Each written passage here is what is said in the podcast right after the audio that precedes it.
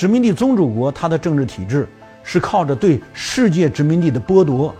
占有了大量的剩余才能支撑得住的。所以不要以为这套上层建筑是天然存在的，它没有巨大的成本来支撑它，它是不能存在的。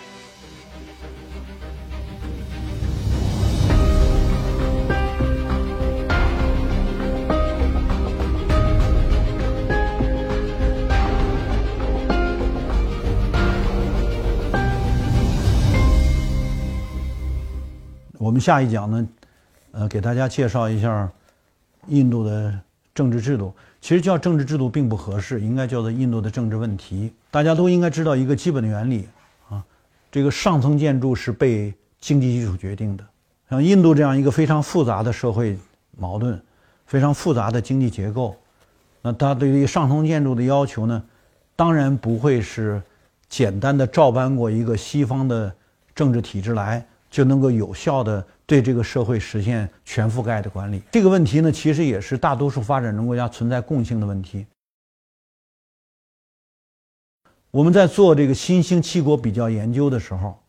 啊，我们发现一个在政治制度上算是根本性的矛盾：大多数发展中国家在解放自己、形成独立的主权的这个过程中，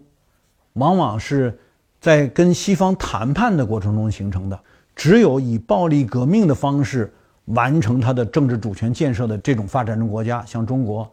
它才能够完全改变原有的经济基础和上层建筑。中国之所以能够有今天的发展，很大程度上取决于它的土地革命，它的三次土地革命所形成的革命成果，是因为通过革命战争，大量的发动最底层的农民群众，他把所有殖民主义者、帝国主义者。在中国所留下的全部资产，一次性的叫剥夺剥夺者收归国有了。嗯，他把民国时期官僚政治或者国民党政府所形成的国家资产也一次性的收归国有了。再加上他把当时地主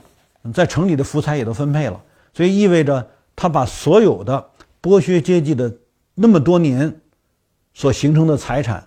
一次性的完成了剥夺，而剥夺过来的财产建立了国家资本主义。形成了国家资本，这才是中国进入所谓工业化的一个基础性的制度条件。这叫做经济基础的革命性变革。那因此，在这个基础，就是这个国家资本的属性被叫做全民所有制，就是人人有份儿。为什么呢？战争打下来的暴力革命、流血牺牲所形成的一个庞大的资产，这个资产是基础，所以才有共产党领导的条件。尽管有其他的私人资本，其他有个体经济，但是主力仍然是。大量没收了剥夺者财产所形成的国家资本，这是中国发展的一个重要基础条件。但是，大多数的发展中国家，它因为是谈判，殖民者的统治能力不断的在战争中被削弱，尤其是二次大战把他们打残了。那他们原来控制的殖民地所形成的这个解职运动，就变成了一种谈判条件。更何况，注意哈，大多数发展中国家解职运动的主力。是精英，而精英又往往是原来殖民者的后代，比如美国原来就是殖民地，那就是以英格鲁萨克逊民族为主体的对美洲大陆殖民所形成的这些殖民者的后代，以白人为主来反抗他们的宗主国。尽管有武装斗争，但它最终也是一个交易过程。那在南美呢，对吧？大部分都是殖民者的后裔带领的。这个解职运动形成的这些国家，因此谈判是客观的。那通过谈判形成这些政权，基本上就是原来殖民地宗主国的政权平移，其实是都不用移哈，就直接被继承，形成了这些殖民地新独立国家的政治体制。而这些殖民地宗主国，它的政治体制是靠着对世界殖民地的剥夺，占有了大量的剩余，才能支撑得住的。所以不要以为这套上层建筑是天然存在的，它没有巨大的成本来支撑它，它是不能存在的。乃至于这样的上层建筑，它当然要靠社会福利，对吧？医疗啊、教育啊、社保啊这套东西，这套东西也是高成本的。但是这一个发展中国家，当它建立这套政治制度的时候，不是建立，它接手的时候，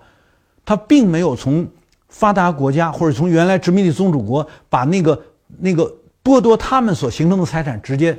剥夺回来，中国人他是剥夺剥夺者，建立了国家资本，他才能撑得住。当然，这个后来的上层建筑也过于庞大了。你如果没有经济基础，你的经济资源是被原宗主国的跨国公司占有的，你拿什么来撑你这个上层建筑？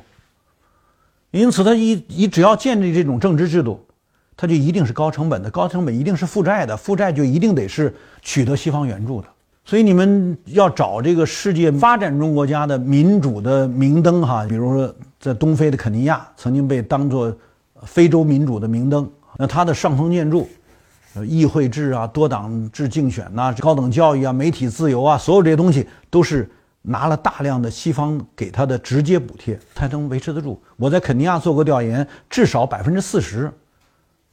是西方补贴，它才能够维持这种。那印度呢？它没法拿西方补贴，他自己呢又是严重的贸易逆差，他又是一个债务高债务国，他的财政又是赤字的，他怎么支撑这套上层建筑呢？因此，实际上，啊，我们在一一开始讲印度的这个社会结构的时候说了，最多不超过百分之十的人生活在一个比较规范的继承自殖民者的制度规范体系内，那他的大量的人口，部族社会的人口，其实仍然生存在原来的社会生存状态之中。这是典型的二元结构。那下层的这个社会呢，又是一个多元化的社会，所以就导致它的所谓政治不能构成制度，它只能说有这么一个政治治理或者政治体系的政治制度的名义，实际上并不能真正有效落实。那落实的是什么？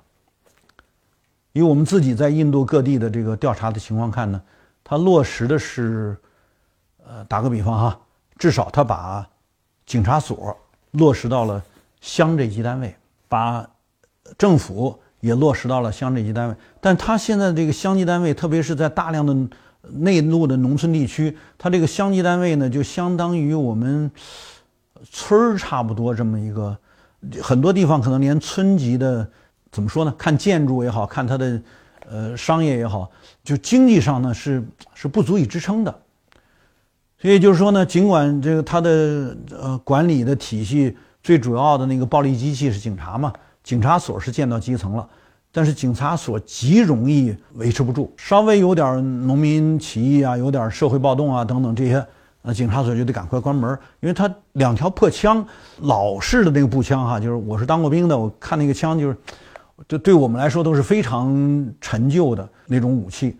那因此呢，警察所白天开门，晚上就关门。那晚上其实还是人家原来传统社会在那管着。那闹农民革命的地方呢，其实晚上就是游击队管着。所以我说我在印度农村地区考察呢，感觉到他这个所谓政治政治体系其实是是一个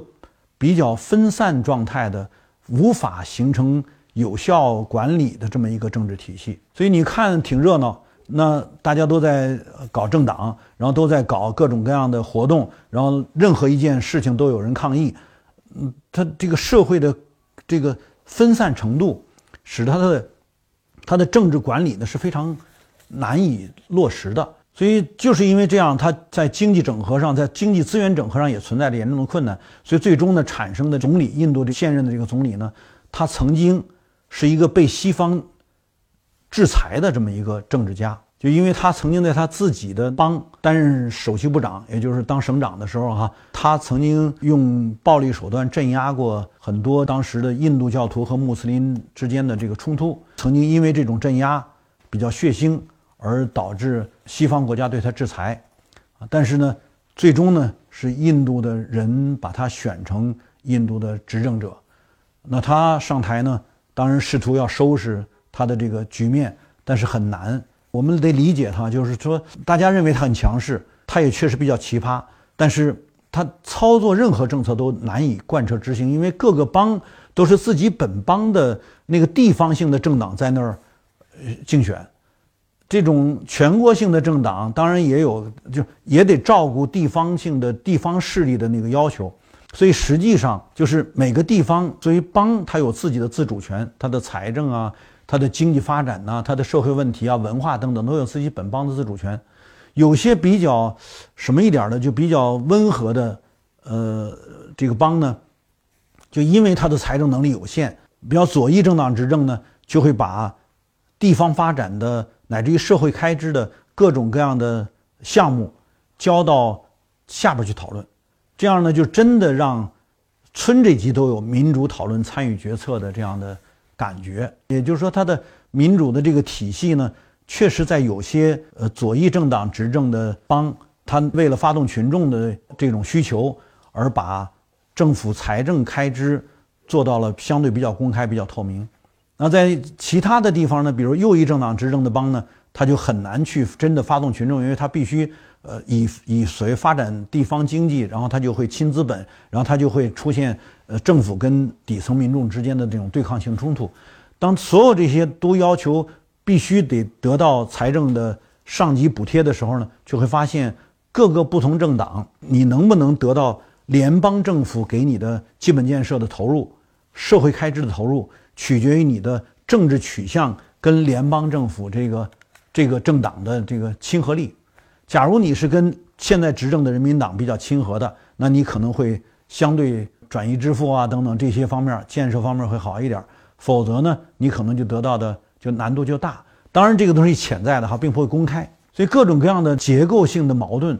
其实都需要我们认真去调查研究去了解，我们才能理解印度这个。被世界称为最大民主国家，并且被拉入西方冷战同盟的这种这种体制，它到底是怎么建立、怎么实施的？所以我们说，它具有着和一般发展中国家同样的经济基础与上层建筑无法应对的、无法对应的这样的基本矛盾。再加上它是一个联邦制、多党制，因此它的实际上的这个管理呢，也是一个相对比较分散化的这么一种状况。所以我们得客观地看待。印度的制度不要简单的用一个西方的意识形态来对它加以概括。好，我就说到这儿，谢谢大家。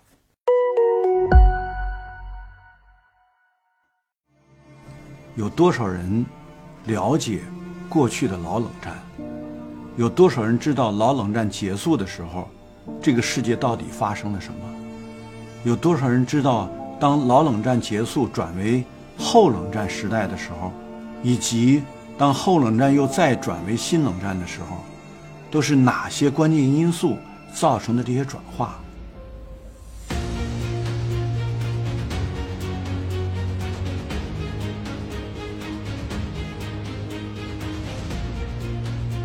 我是温铁军，